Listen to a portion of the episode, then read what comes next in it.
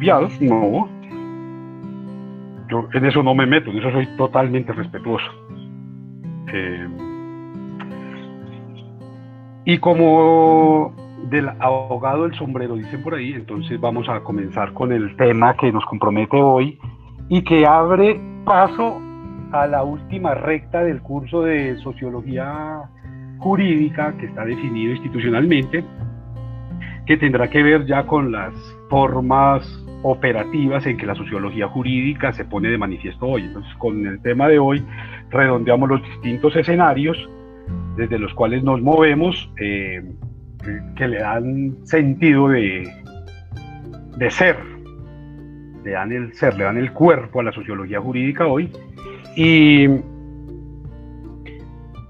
y la próxima semana ya y las que restan, cada una utilizaremos para definir una de esas formas de aplicación de esos problemas que está afrontando la sociología jurídica hoy. Bien, eh, en esa construcción que hemos venido haciendo, en la que se ponen de manifiesto no solamente las ideas que le dieron sentido, la necesidad de la sociología jurídica, eh, las tendencias, eh, los lineamientos, los autores más representativos, Habría que entender quizás que para el caso particular de, no solamente de Colombia, en este caso vamos a utilizar de Colombia, de cualquier Estado, eh, y sobre todo un Estado democrático, eh, el, el insumo fundamental es la constitución política. Y a partir de la constitución política, pues los distintos códigos, los distintos estatutos, los distintos lineamientos que se que se generan en procura de lograr esa gran tarea del derecho que es el ordenamiento social, el encauzamiento hacia formas de convivencia armónicas que, eh, digamos que, hagan posible el respeto por algunos derechos que se van consiguiendo de a poco. No digo que por los derechos, porque no pretendo que ya están consolidados los que son, sino lo que nos va demostrando la propia dinámica cotidiana es que cada día, eh, en virtud de las nuevas necesidades, de las nuevas posibilidades, surgen nuevos derechos, nuevas posibilidades, eh, nuevos lineamientos, nuevas demandas.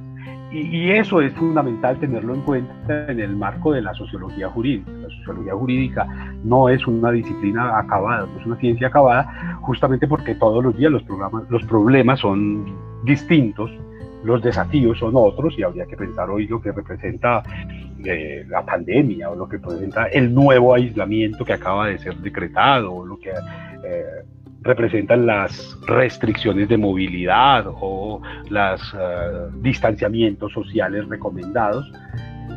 Son escenarios absolutamente novedosos que hace 13 meses no existían. Hace 13 meses a nadie se le ocurría pensar en una sociedad eh, democrática posmoderna del siglo XXI eh, en algo como toque de queda eso sonaba a siglo XX, a siglo XIX, a una medida absolutamente impopular. Hoy simplemente la tenemos que asumir con cierto nivel de naturalidad en virtud de las nuevas condiciones. Y allí la sociología jurídica tiene todo que decir porque eh, es a partir de esas lecturas de la sociedad, de esas lecturas del contexto que se tendrán que establecer o se deberían establecer los nuevos ordenamientos jurídicos, o por lo menos, si no son nuevos, la actualización de ese ordenamiento jurídico.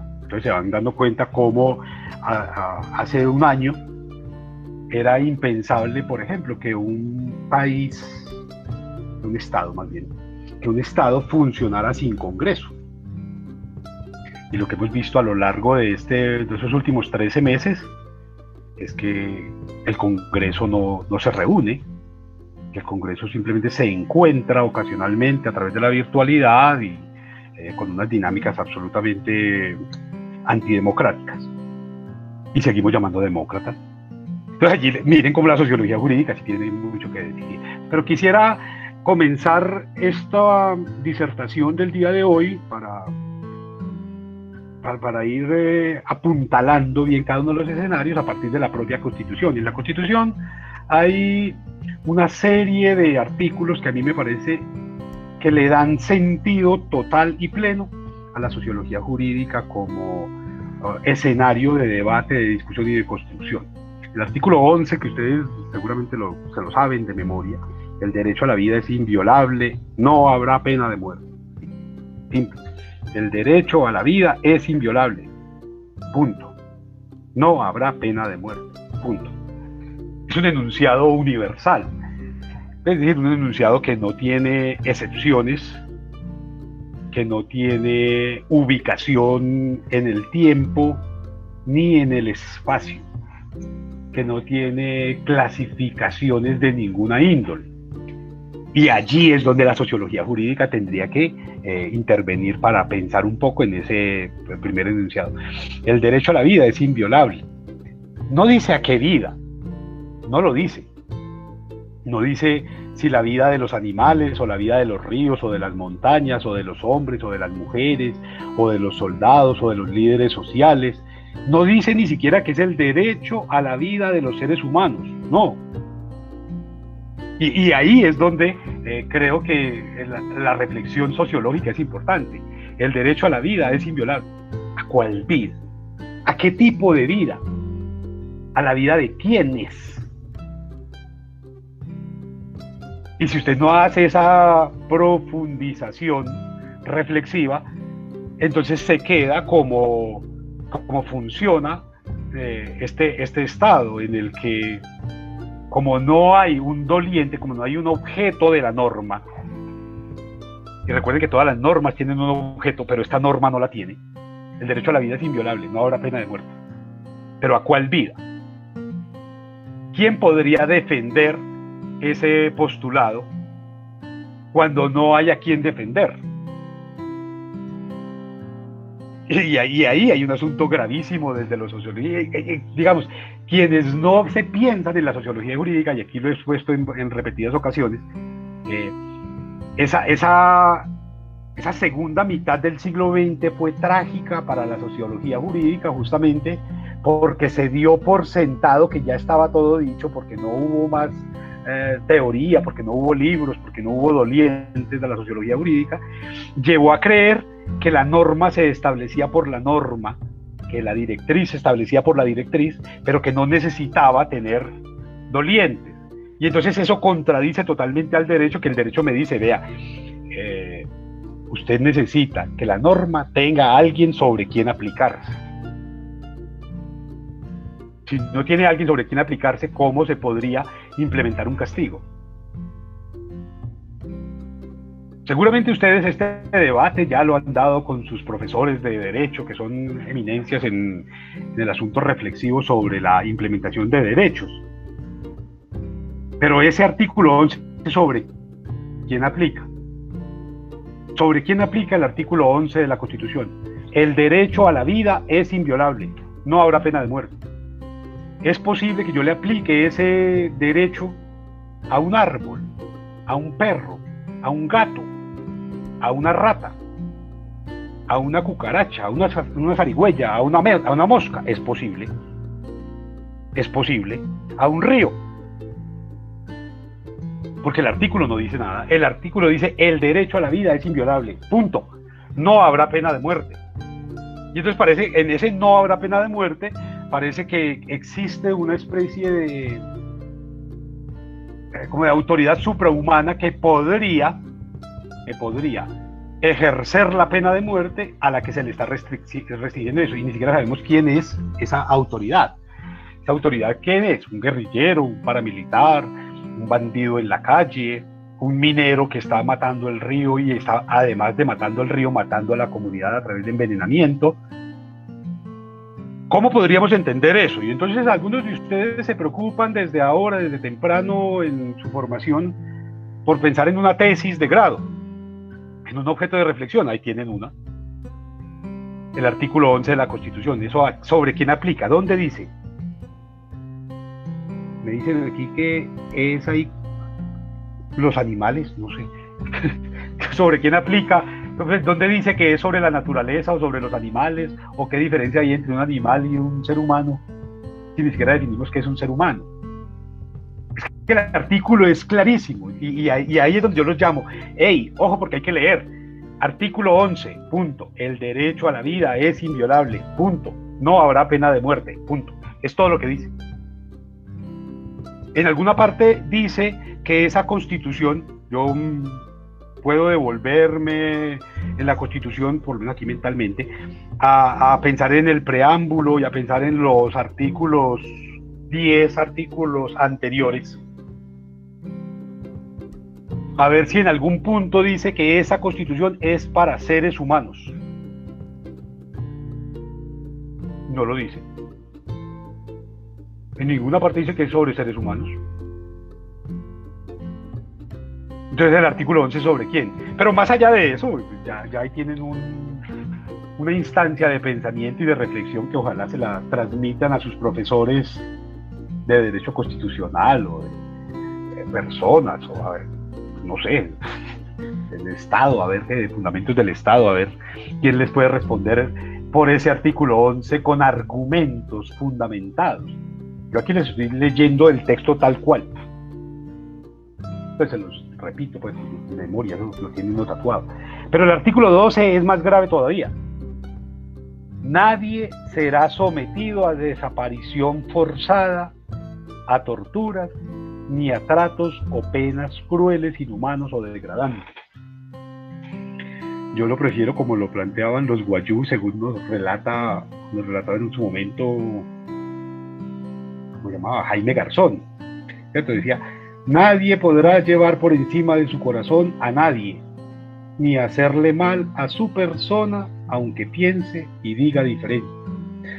Me gusta más la traducción de los guayú, pero digamos que el, texto constitucional es nadie será sometido a desaparición forzada, a torturas ni a tratos o a penas crueles, inhumanos o degradantes. Y ahí está el curso de sociología jurídica completo en ese artículo 12.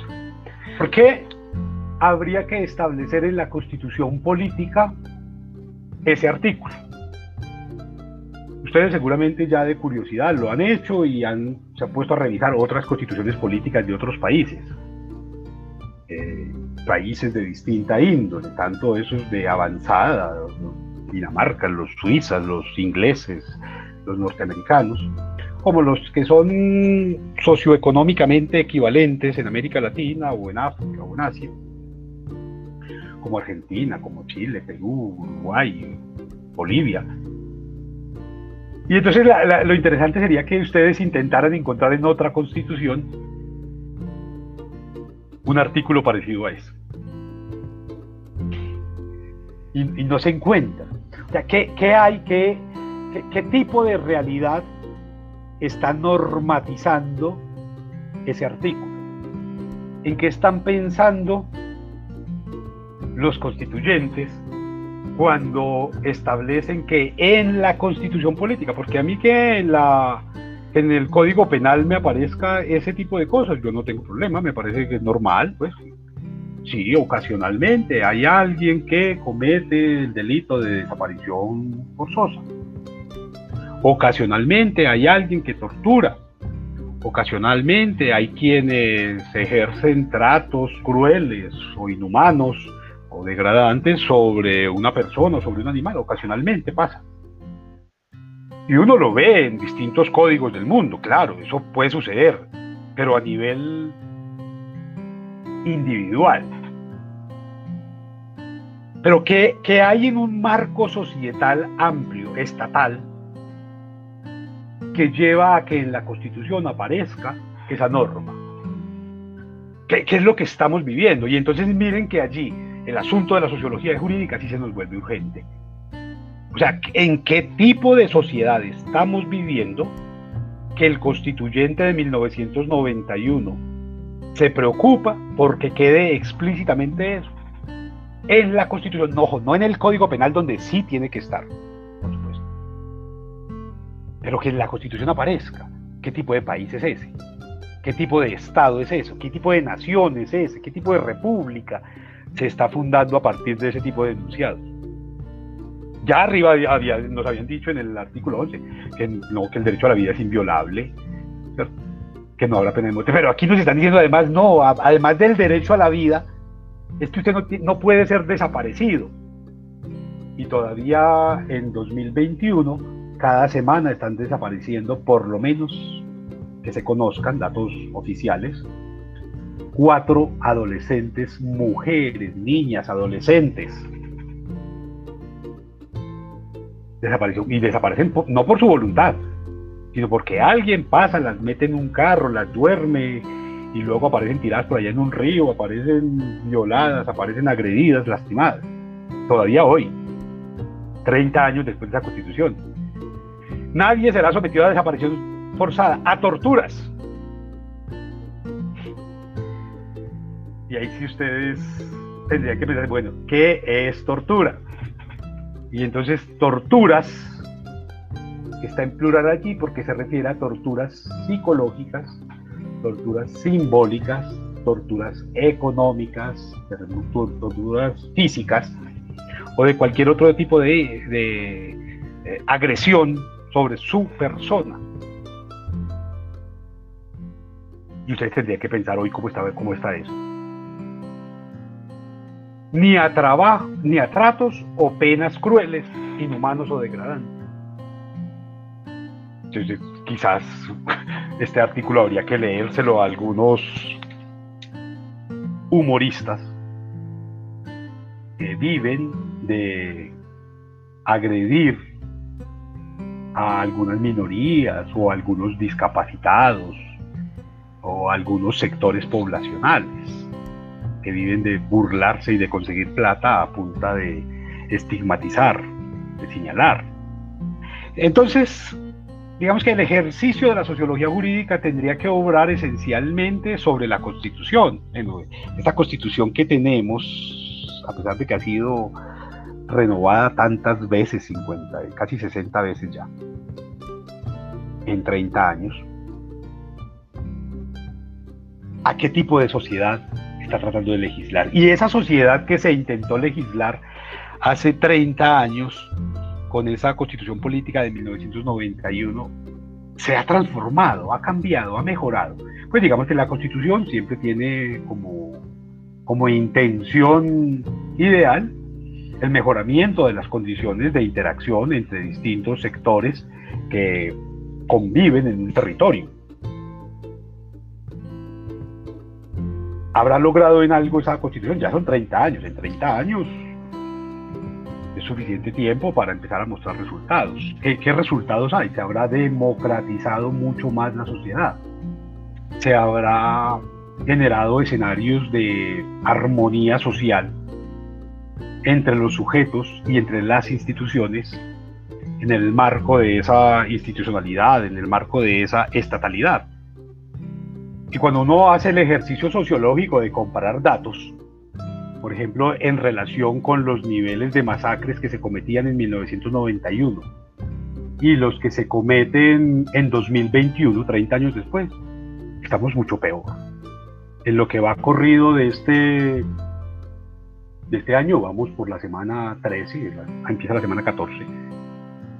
Y en la semana 14 eh, tenemos una masacre semanal, una masacre semanal, mucho más de las que hubo en esas épocas del terrorismo, eh, de la lucha contra el narcotráfico. Hay más masacres hoy de las que había en 1991. Hay más desapariciones de líderes sociales hoy. Hay más desapariciones de mujeres, de niñas, de adolescentes hoy.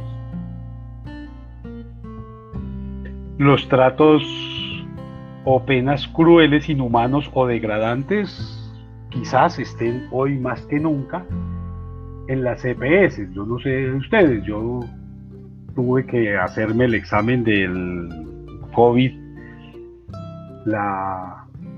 el viernes de la semana anterior a vacaciones, al otro día de esta clase. Por eso no pude responder correos.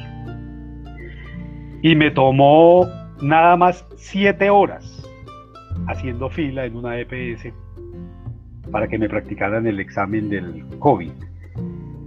siete horas sentado en una sala de espera en la que habían por lo menos 50 personas más esperando para la misma prueba. Y eso no es un trato degradante y además inhumano. Y una vez presentados los resultados, no he sido convocado, no, no fui convocado, ya no, ya superé todo eso.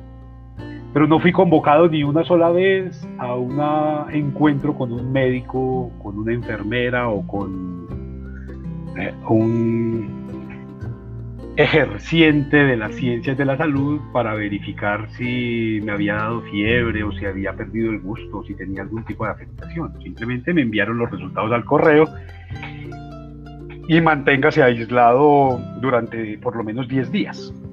¿Y eso no es acaso un trato inhumano o degradante? ¿No será un trato inhumano o degradante que un policía le saque un ojo a los manifestantes en una marcha en la que están reclamando por sus derechos civiles. Creo que es un trato O que salga el ministro a decir que los niños, los niños son máquinas de guerra. No es un trato inhumano y degradante que va en contra de cualquier estatuto normativo internacional y de, la propia Carta de Derechos del Niño y de las propias cartas de derechos humanos. o que se pretenda ah, comprar aviones de guerra en lugar de vacunas, o que se pretenda que la educación tiene que ser virtual aunque no haya cobertura plena de Internet para todo el territorio nacional. No es un trato inhumano, cruel y degradante ese. Entonces la sociología sí tiene todo por decir. Quienes pretenden que, que las áreas de lo humano resultan un accesorio en la formación jurídica, pues están desconociendo que justamente la norma solo tendría sentido en la medida en que pensemos en la sociedad. Es una norma que está, que está estableciendo este tipo de, cosas tremendas, como que se tiene usted que aislar sin renta básica, sin mercado, sin derecho a salir a la calle, eh, con multas. No sé quiénes de ustedes tuvieron la oportunidad en, en estos días de vacaciones de ir a los pueblos. Yo tuve, la oportunidad de estar en un par de pueblos y a las 5 de la tarde era increíble ver la policía en motos y en camionetas verificando que todas las tiendas, todos los almacenes, todos los restaurantes, todos los hoteles estuvieran cerrados y que nadie estuviera en las calles y salir a la ventana a las 6 de la tarde desde un hotel a mirar al parque y ver que todo está como un cementerio.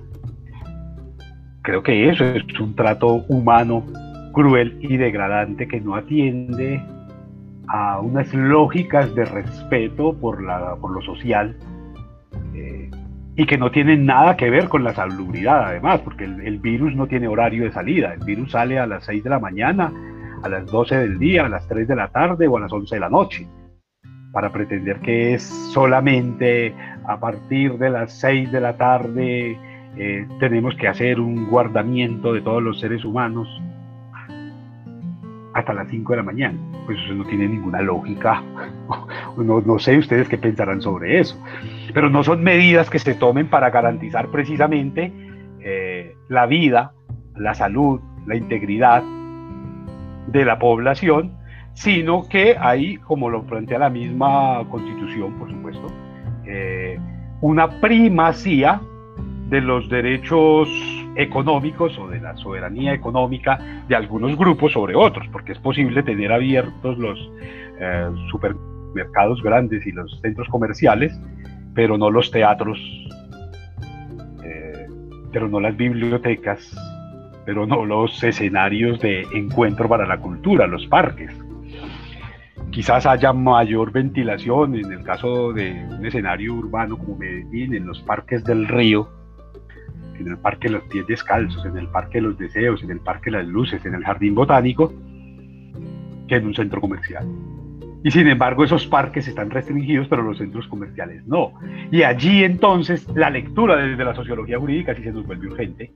Esos marcos normativos estarán atendiendo realmente a la generación de condiciones para la armonía en la convivencia, o simplemente se trata de defender algunos proyectos económicos.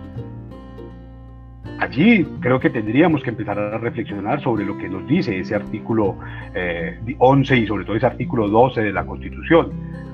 Porque eh, si no logramos precisar esa desaparición forzada, por ejemplo, que no la Constitución en el artículo 12, ¿por parte de quién? El Estado me puede desaparecer a mí, de hecho lo ha hecho, las 6.402 asesinatos certificados por la Fiscalía. Las madres de los falsos positivos en una institución que tiene personalidad jurídica además, han logrado documentar muchísimos más casos, tal vez el doble de esos, pero ya está probado que el Estado, el Estado colombiano a través de sus instituciones que fueron creadas para defender la vida, honra y bienes de todos los residentes en Colombia, el Estado a través de esas instituciones no solamente desapareció de manera forzada a más de 6.000 jóvenes adolescentes, sino que los torturó, los trató de manera cruel, inhumana y degradante, y luego simplemente los tiró en una fosa común que todavía no ha querido decir dónde está que le ha tocado a cada ciudadano por sus propios medios comenzar a buscar, a indagar hasta que encuentran donde hay un hueco lleno de muertos. Eh, solicitar al Estado que por favor tenga la fina coquetería de enviar a medicina legal para hacer la exhumación y comenzar a descubrir que esos muertos son muertos por el Estado, como desaparición forzada, a través de torturas, de tratos y penas crueles, humanas y degradantes.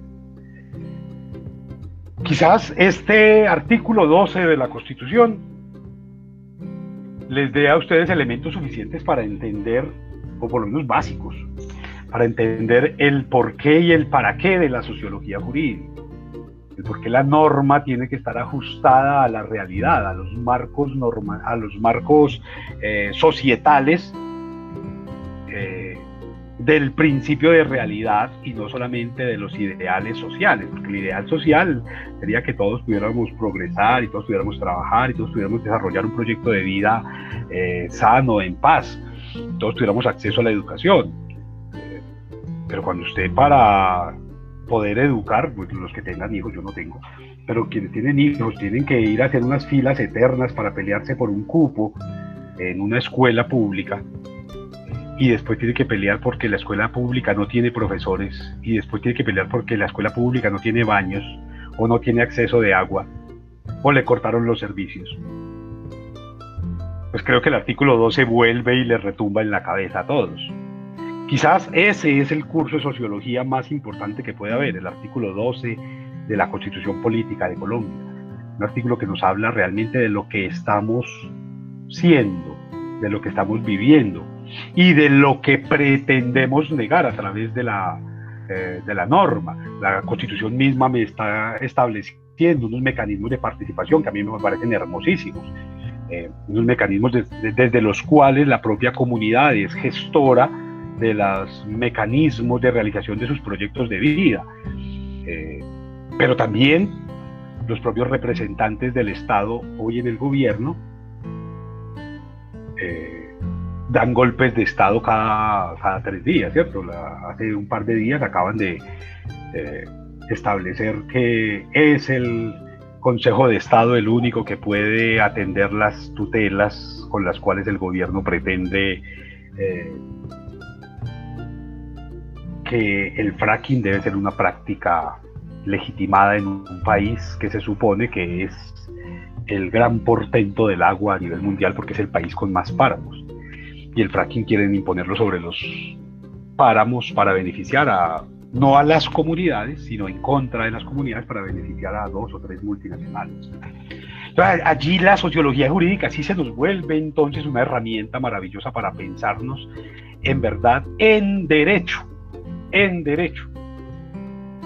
Cuando usted históricamente ha sido habitante de un territorio, pero ese territorio por unas concesiones políticas bastante cuestionables, se la entregan a una multinacional a usted le toca sacar su casa de ahí. Eso es un trato inhumano, es un trato degradante, porque usted perdió toda su historia, toda su tradición, toda su raigambre. Perdió su casa, perdió sus raíces para beneficiar a una multinacional que llega a explotar minería. Y ustedes habrán de saber que de la minería cada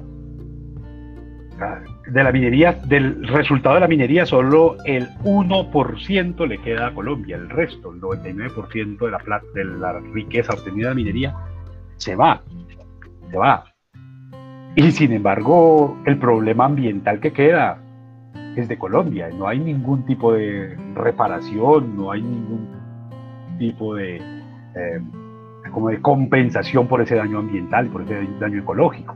Y ahí vuelve la sociología jurídica para decir, oiga, antes de hacer una norma, antes de defender una norma, hay que pensar en la sociedad, hay que pensar en los seres humanos que están allí. Pero si pensamos la, el marco jurídico como se pensó el artículo 11, como un principio general, sin dolientes, sin objeto, porque es que ninguna parte me dice cuál es el objeto. No habrá pena de muerte.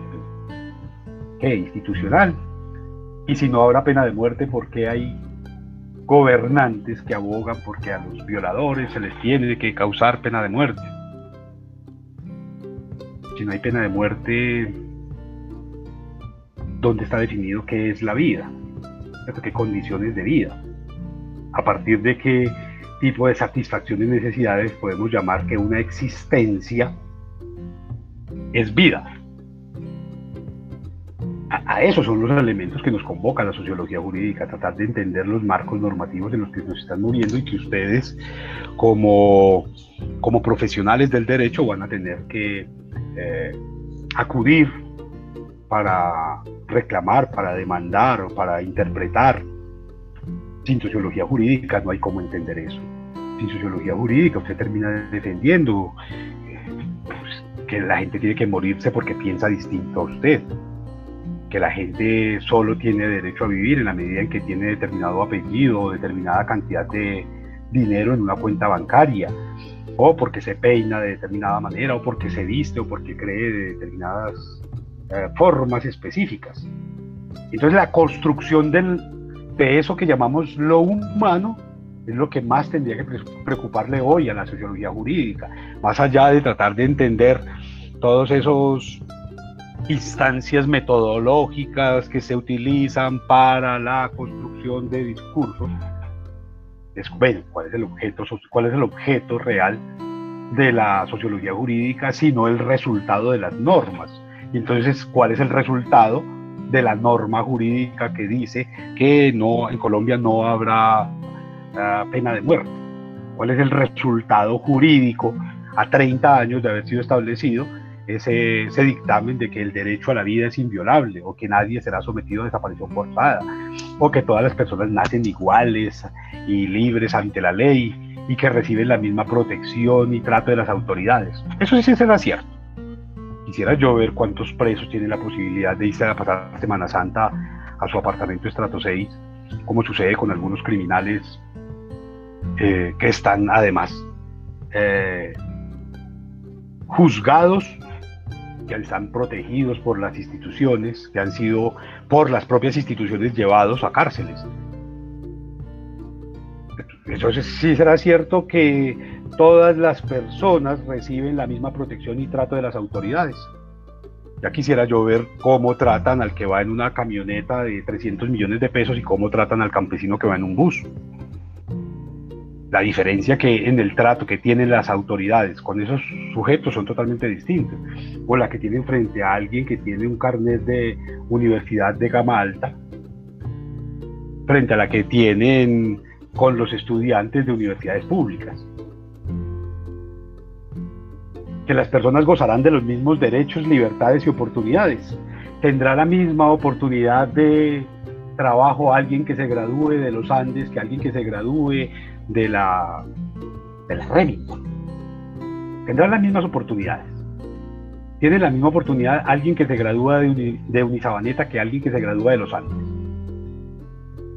¿Cuántos egresados de universidades eh, nuevas o de gama baja hacen parte de los equipos de gobierno a nivel nacional, local, regional.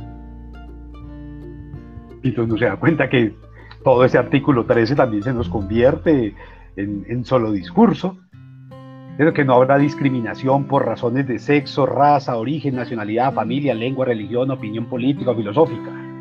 Y las mujeres sí tendrán la misma oportunidad que los hombres, tendrán las mismas condiciones laborales, tendrán el mismo nivel de respeto por parte de las autoridades.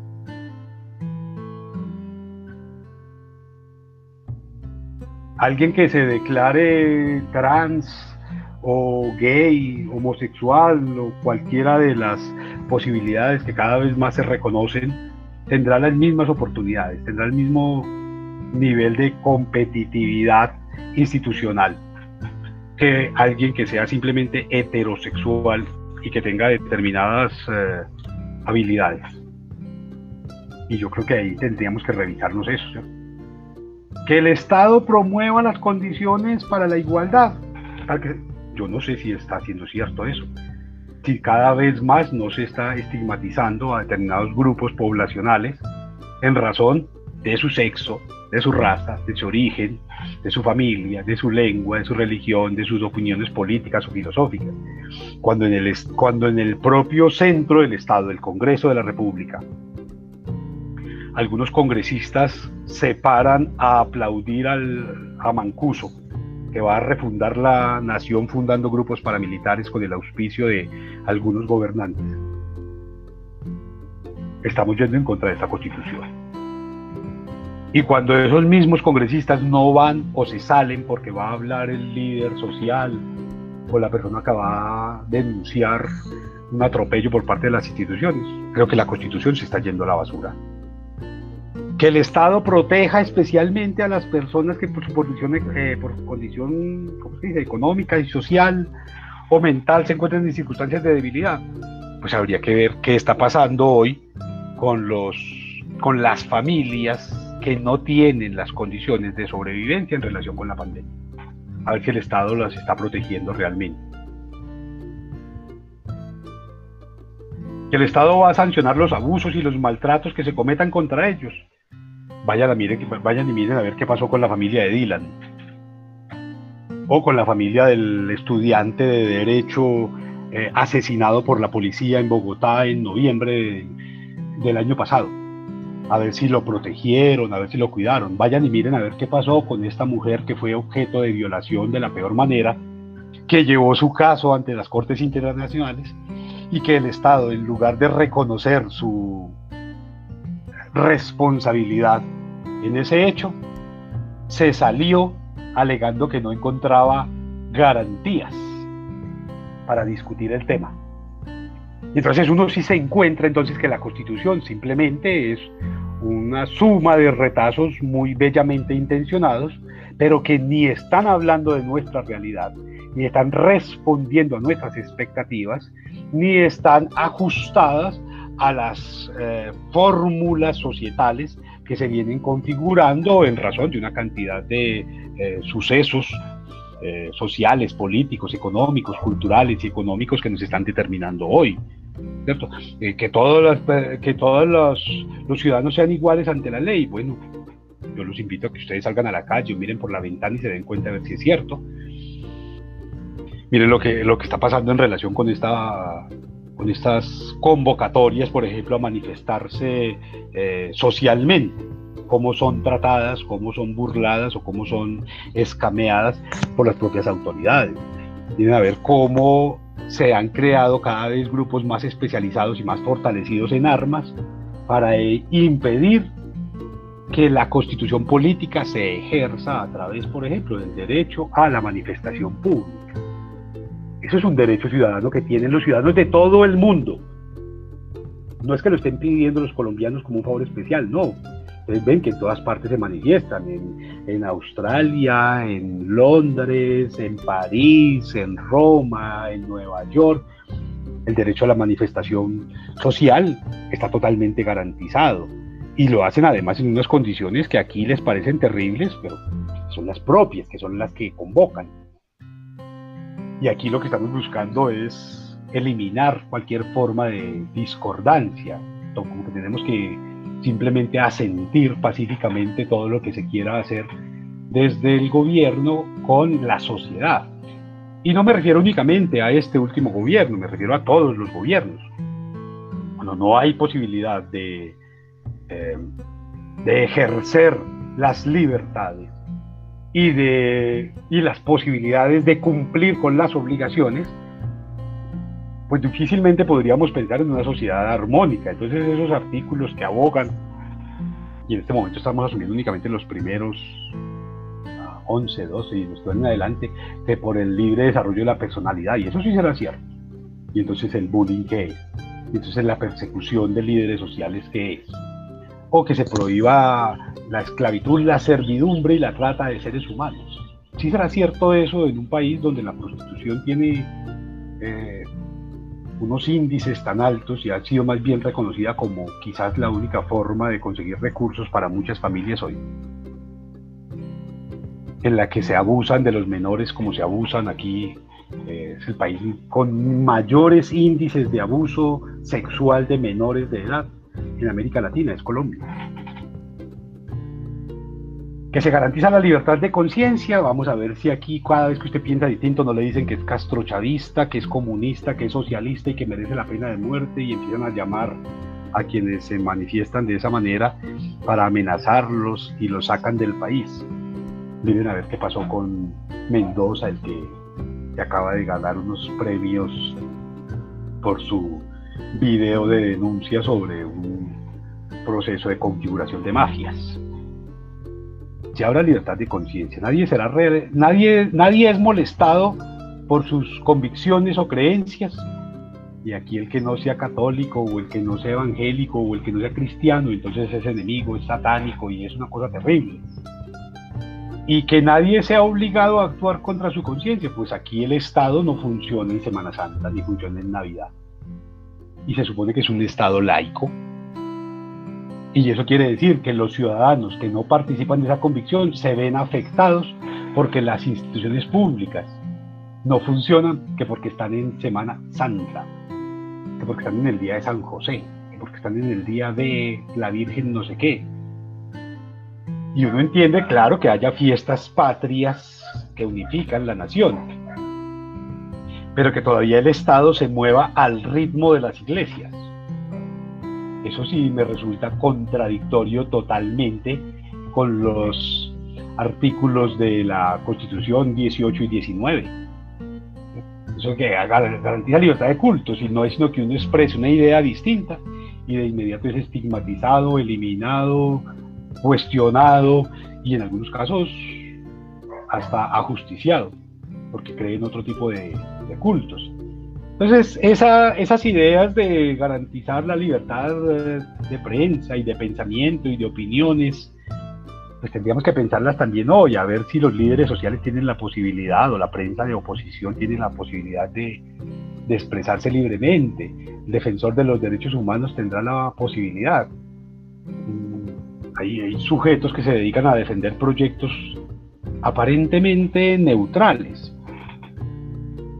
defendamos los ríos, defendamos el medio ambiente, defendamos la naturaleza. Un caso extremo, defendamos a los loros de cabeza amarilla, a los loros de cabeza amarilla en un páramo, y por eso lo mataron, por eso lo asesinaron. Y entonces, ¿dónde quedó el tal artículo 20 de la Constitución? Cuando es el propio Estado el que está difamando y que está tratando de robarle la honra a, las personas, ¿de qué estaríamos hablando? Pero sobre todo, y creo que con esto podríamos cerrar por lo menos por hoy eh, eh, esta disertación para abrir paso a sus eh, lecturas,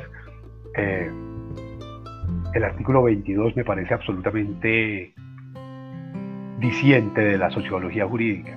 La paz es un derecho y un deber de obligatorio cumplimiento. Entonces ustedes habrán notado que entre el artículo 11 y el artículo 22 hay un lugar común y es que no tienen doliente. La paz es un derecho y un deber de obligatorio cumplimiento. En el artículo 11, lo que se nos plantea justamente exactamente la misma estructura. El derecho a la vida es inviolable y no habrá pena de muerte. Los dos artículos, el 11 y el 22, son una construcción de dos, eh, de dos premisas que no tienen doliente. La paz es un derecho de quiénes? De los animales, de los ríos, de los cementerios, de las montañas, ¿de quién? Y es un deber de obligatorio cumplimiento, es un deber de quién? ¿De quién es el deber de la paz? Se supone que tendría que ser el Estado, se supone, esto es una suposición, el Estado quien tiene el deber de cumplir con ese derecho a la paz. Pero cuando es el Estado el que está aplaudiendo en el Congreso a las paramilitares, cuando es el Estado el que se va constituyendo cada vez más con capital probadamente eh, del narcotráfico, cuando los gobernantes están siendo elegidos con votos comprados por el narcotráfico, será posible que la paz funcione. Cuando el enemigo es el campesino que siembra coca y no el narcotraficante que la comercializa y se convierte en, en un potentado hacendado. ¿Será posible la paz? Cuando se está invirtiendo en máquinas de guerra, no de paz, y no en instrumentos para la paz, para el trabajo, para la educación, para la armonía, para la convivencia, para el encuentro, será posible que pensemos que la paz efectivamente es un derecho y un deber de obligatorio cumplimiento. ¿Es, ¿La paz es un derecho de quiénes? ¿De algún grupo selecto? ¿De una élite? ¿De una institución? ¿La paz es un derecho de quién? Porque hay derechos de los niños y hay derechos de los animales, pues hay gente que dice que hay derechos de los animales, que los animales no tienen derecho a nada, son una obligación de los seres humanos. Pero digamos que hay una cantidad de, de personas y de instituciones que alegan tener derechos. Y podemos decirlo, claro, efectivamente las empresas tienen derecho a...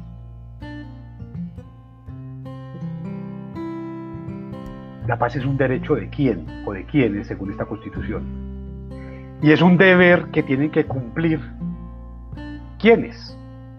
Tienen que cumplirlo cuándo, tienen que cumplirlo dónde y tienen que cumplirlo en qué condiciones.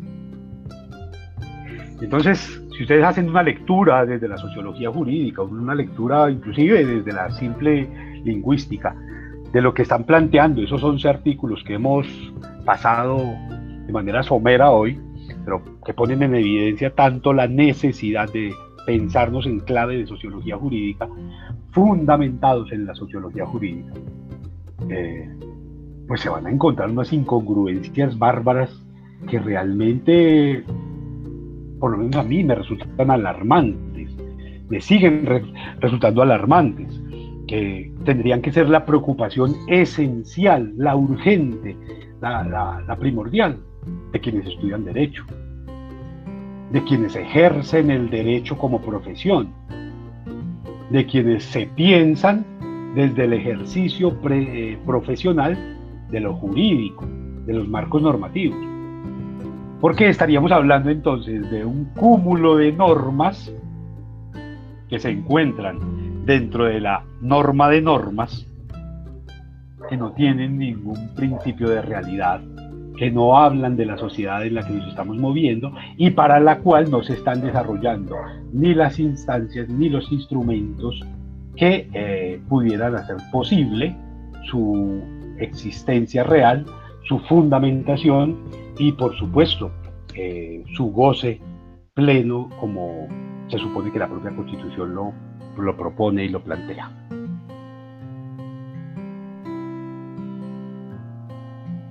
Bien, no sé si tengan alguna pregunta antes de salir al descanso, al receso que estaba pactado.